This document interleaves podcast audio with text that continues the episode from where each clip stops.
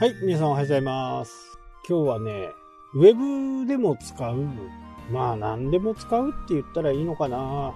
データというね、話ですけど、このね、データをね、信用したくないっていう気持ちはね、人間にあるんですね。思い込みっていうもの。これは一番厄介ですね。まあ、ウェブを作る時でもね、お客さんはそんなこと言っていなかったとか、いろいろこう、そのデータをね、否定しようとするんですね。一生懸命。ただ、客観的に見るとね、やっぱりデータっていうのは、まあ非常に正しいということですね。まあ COVID に関してもね、もう数々のデータを、が出てきているにもかかわらずね、えーまだそのデータを重視するあまり誤った報道がなされていると。確かにソーシャルディスカディスタンスっていうのは大切だとは思いますけど、根本は解決になってないんですね。まあそれはさておきね。このデータをやっぱり見せられてね、これを受け入れるか受け入れないかっていうところはね、非常に大きなところなんですね。まあビジネスを成功させる上でもね、非常に大きな要素。やっぱりこう、やっている人がね、実際そうだと思ってない中やっているのと、そうだと思ってやっているのではもう内容がまるで違ってくるわけで半信半疑でやっているのと信じてやっているのではね。よくある話はデータはわかるんだけど納得がいかないと。そこにね納得っていう言葉はね必要ないわけですよ。データが全てを表す。まあもちろんね前後はありますよ100人来たら10人が買う100人来たら3人が買う。で、この幅ぐらいであれば、まあ1人からね、5人ぐらいの幅でしょうけど、1%から5%ぐらいの決定率があればね、まあそこそこいいかなというね、え感じです。まあもちろん、金額とかね、サイクル、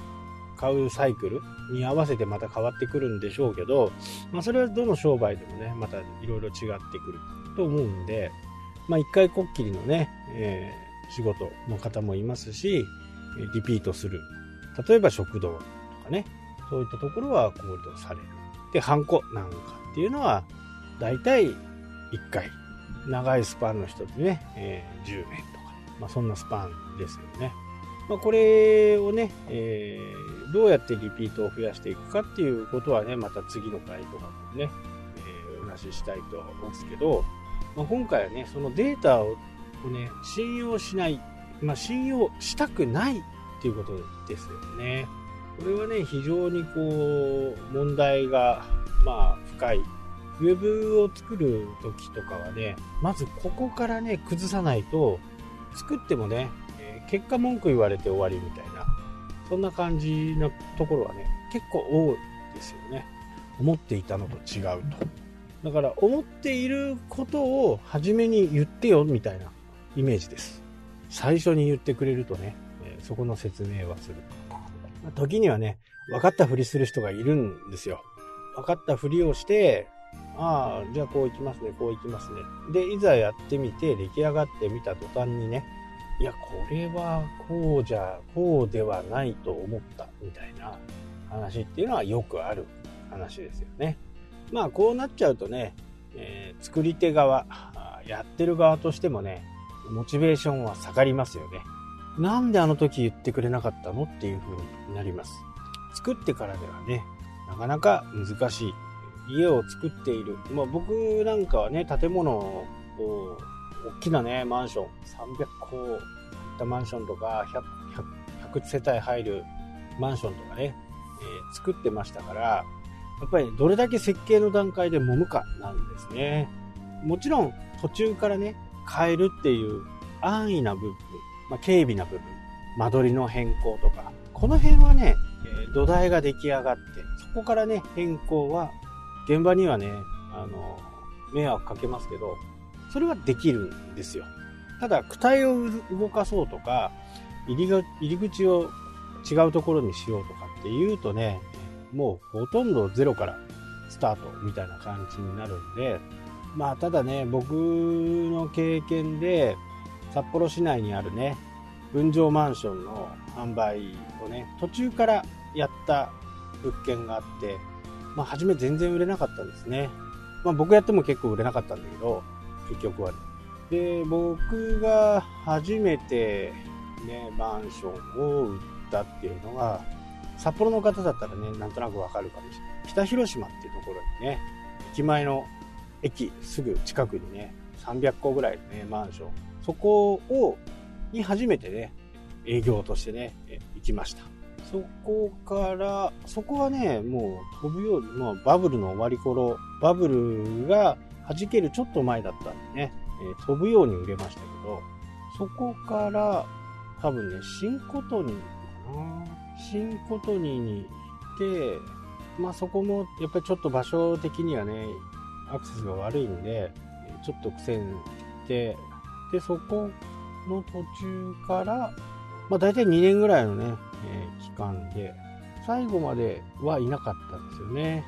で、今度は地下鉄のね、地下鉄から本当2分ぐらいのところでね、マンションを。ここがね、僕が初めてこう、最初から、一番最初から値付けを含めてね、えー、ゼネコンとの対応をずっとこうやっていって、えー、そこは場所も良かったんでね、会社としても初めてね、所長としてやる時にはいい物件くれたのかなっていうふうに思いますけど、まあそこはもう即日完売みたいな感じでした。まあ1割5分ぐらいはね、余るんですよ。1個2個はね、余るんで、まあほとんど即決みたいな、即、即日完売みたいな、売り出しと同時にね、え完売、えー、抽選会を行ってね、抽選する。高校の、えー、融資対象のところっていうのは複数で募集になったら必ず抽選をしなきゃダメだという風な形だったんでね。